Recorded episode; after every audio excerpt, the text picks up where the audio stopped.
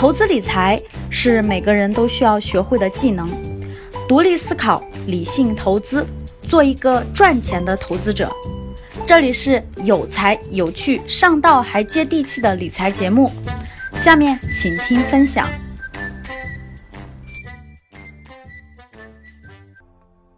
最近这两天，关于乐视的消息又铺天盖地的出现在了各个财经媒体的头条啊或者头版。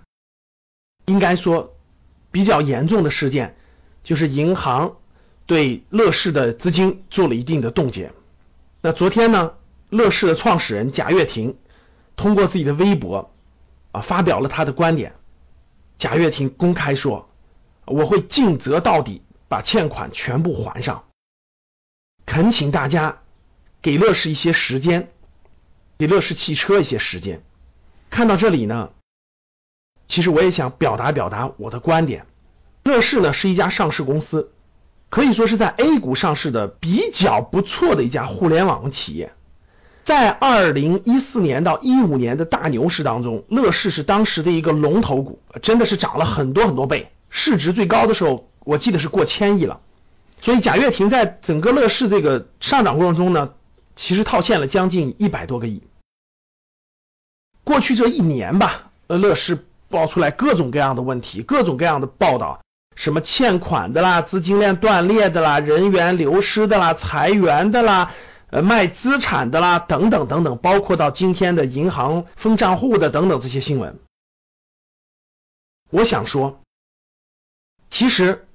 乐视有过非常好的产品，比如说很多人都在用乐视 TV，对吧？乐视电视非常好。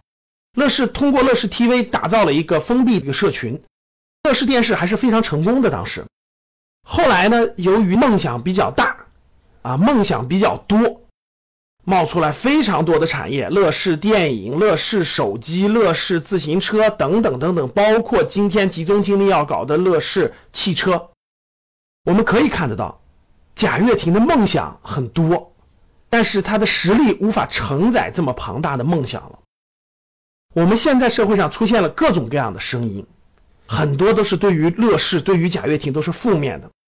比如说，有些就说了公司不行了，快倒闭了；有的说了各种欠款这么多，不是好企业；还有的呢，抱着幸灾乐祸的想法，墙倒众人推，对吧？谁让你这么有钱了，我就嫉妒你。我就觉得你应该倒闭，这样的案例让我想起了当年的史玉柱。一九九六年、九七年时候的史玉柱也是这样的，墙倒众人推，媒体一报道资金链有问题了，结果所有的供应商、所有的资金链全部涌过来，最后出问题了。其实当年的巨人现金流还是非常不错的，如果没有那些媒体的集中报道。没有那么多的墙倒众人推，没有那么多的负面的报道，其实史玉柱不会到那个地步，欠债两个亿，东躲西藏。大家可以看得到，史玉柱后来经过艰难的反转，通过脑白金，最后又成功的跃起，还完了所有的债务，今天又成为了一个伟大的企业家。史玉柱的案例，我想倒映今天的贾跃亭。企业家真的真的非常非常的不容易，他们有梦想，他们为了梦想付出了太多太多。一个乐视有几万员工啊，如果没有贾跃亭的梦想，这几万人的就业靠谁去解决？我们看到了无数多成功的马云也好，马化腾也好，李彦宏也好，这些优秀的企业家背后有大量的其他梯队企业家在不断的实现他们的梦想。虽然很多人犯了各种各样的错误，虽然有的人冒进了，有的人犯了各种各样的错误，但是我觉得今天企业家就是我们这个时代的英雄。他们虽然有的人各种各样的情况倒下了，虽然有的人面临着各种各样的困难，我觉得我们应该用一个宽容的心去看待企业家的梦想，去给他们更宽容的环境，没有那么多的媒体给他们进行负面报道。我们的网络上，我们这些各种各样的粉丝不去黑这些企业家。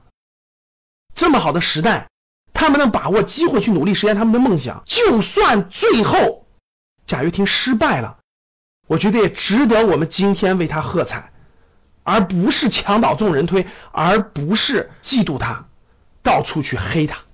企业家是这个时代的英雄，他们组织了社会资金、资本、资源、人才，成就了一个最精英的组织体系，去推动社会的前进，去满足社会的需求，去解决社会的就业，去为社会纳税，他们值得尊敬。所以，当我看到贾跃亭发表的公开信，我会尽责到底，把欠款全部还上。他是一个负责任的企业家，我们应该更多的帮助他。虽然我们不一定去买他的股票了，但是希望大家不要黑他。希望大家想一想当年史玉柱的案例。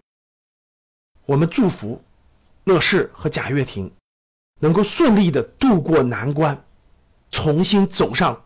正确的和稳定的发展道路，我们中国的富裕和强大需要更多的、更优秀的企业家去推动。